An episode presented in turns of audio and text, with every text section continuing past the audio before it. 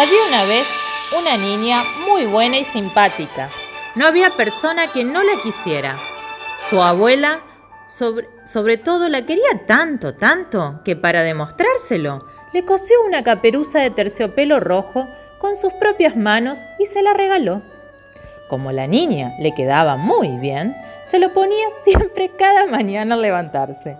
Por eso todo el mundo, incluso su madre y su abuela, empezaban a llamarla Caperucita Roja.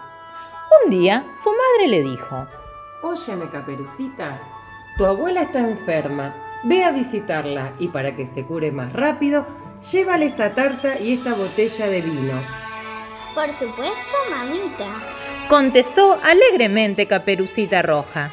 Y recuerda, no tomes el camino más largo, aunque sea el más entretenido. No vaya a ser que te distraigas y se te rompa la botella. Te lo prometo, mamita. Caperucita tomó la canasta que le dio su mamá con la tarta y la botella de vino y salió de su casa. Caminó hasta llegar al bosque y allí se detuvo. Dudaba qué camino seguir, si el camino corto y aburrido o el camino más largo y lleno de flores y pajaritos. Estaba pensando en eso cuando salió a su encuentro un lobo. Buenos días, Caperucita. Buenos días, señor lobo. ¿A dónde vas tan temprano? A la casa de mi abuelita.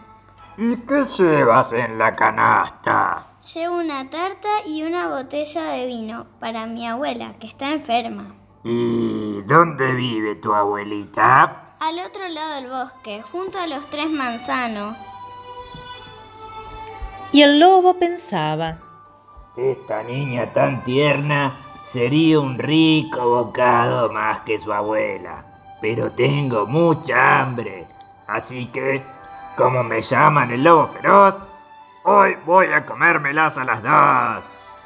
Pero, ¿por qué tomas el camino más largo? Así puedes juntar flores para tu abuela. Señor, y Caperucita pensó, el señor lobo tiene razón. Todavía es temprano y mi abuela se pondrá muy contenta si le llevo flores. Y así fue que Caperucita tomó el camino más largo. Iba cantando al compás de los pájaros mientras juntaba flores perfumadas y de muchos colores. Entretanto, el lobo corría como un tornado por el camino más corto para llegar antes que Caperucita a la casa de su abuela. Cuando llegó a la puerta, golpeó muy fuerte.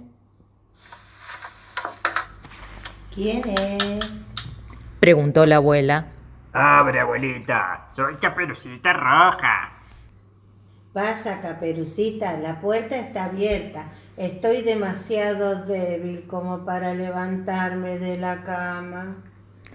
El lobo empujó la puerta. Sin decir una palabra, dio tres grandes saltos para llegar a la abuelita. Y de un solo bocado se la comió.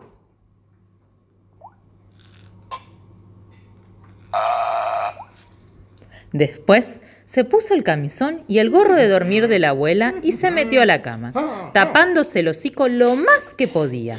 Esperaba que llegara Caperucita Roja. Entretanto, la niña había juntado tantas flores como cabían en su canasta. Cuando llegó a la casa de la abuela, lo primero que le extrañó fue que la puerta estuviera abierta. Después de entrar y acercarse a la cama, se extrañó aún más por el raro aspecto de su abuela, así que le dijo, Abuelita, ¿qué orejas tan grandes tienes? Son para oírte mejor.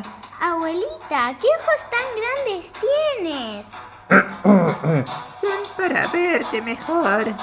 Abuelita, ¿qué manos tan grandes tienes? Son para acariciarte mejor. Abuelita, ¿qué boca tan grande tienes? ¡Es para comerte mejor! ¡Ah! exclamó el lobo saltando de la cama y... De un solo bocado se tragó también a Caperucita. Después de semejante comida, el lobo decidió tomar una siesta y se acostó en la cama de la abuelita.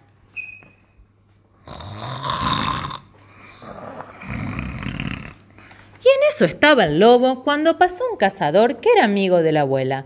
Extrañado, el cazador se preguntó. ¿Cómo puede roncar tan fuerte una ancianita? Entraré a ver si le pasó algo. Abrió la puerta y enseguida encontró al lobo, al que justo estaba buscando hacía tiempo, y se dispuso a matarlo con su escopeta. Pero se detuvo cuando vio la gigantesca panza de la fiera. ¿Y si el lobo tiene la barriga tan grande porque se comió a la abuela? Entonces, en lugar de disparar, tomó una tijera y le cortó la panza. Del interior salió una niña con una, una caperuza roja en la cabeza que exclamó, ¡Qué miedo tenía! Estaba tan oscura en la panza del lobo. Después salió la abuela y primero abrazó a Caperucita y a continuación le dio al cazador dos sonoros besos en la mejilla. Muchísimas gracias por salvarnos del lobo feroz. Todavía falta un poco. Caperucita, junta algunas piedras del camino. Yo rellenaré con ellas la panza del lobo y usted, abuela, se la cose para que no se salga. Y así lo hicieron. Cuando el lobo se despertó, tenía la barriga tan pesada por las piedras que le habían puesto adentro que al levantarse de la cama se cayó al suelo. Así que con bastante dificultad se dirigió a la puerta y de ahí al bosque, mascullando de mal humor. Qué mal me cayeron Caperucita y su abuela. De ahora en más, solo comeré vegetales y frutas. Mientras veían alejarse al lobo, el cazador, Caperucita y la abuela se comieron la tarta, que estaba muy sabrosa. Después, los mayores brindaron con el vino y Caperucita exclamó, Nunca más voy a desviarme del camino. Siempre voy a hacerle caso a mi mamá.